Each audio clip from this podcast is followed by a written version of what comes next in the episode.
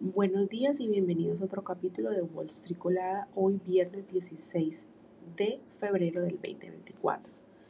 Hoy los mercados del futuro del Dow Jones bajaron un 0.1%, mientras que el SP 500 subió un 0.21%, los futuros del Nasdaq subieron un 0.59% y el crudo bajó un 0.83%. En otras noticias económicas y financieras, las ventas minoristas en Estados Unidos cayeron, lo que inicialmente llevó a una disminución en los rendimientos del Tesoro. Para el día de hoy, se espera que varios funcionarios de la Reserva Federal eh, estén hablando. La compañía Coinbase reportó ganancias por acción diluida del 1.4 en el último trimestre del 2023, superando las expectativas de una pérdida del 0.1 uno por acción.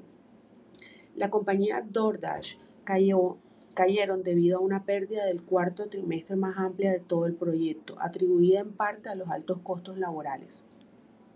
La empresa Nike planea despedir el 2% de sus empleados como parte de un esfuerzo más amplio para reducir costos. Los despidos comenzarán el viernes según algunos funcionarios. Gracias por estar con nosotros. Recuerden seguirnos en todas nuestras plataformas y que tengan un excelente día.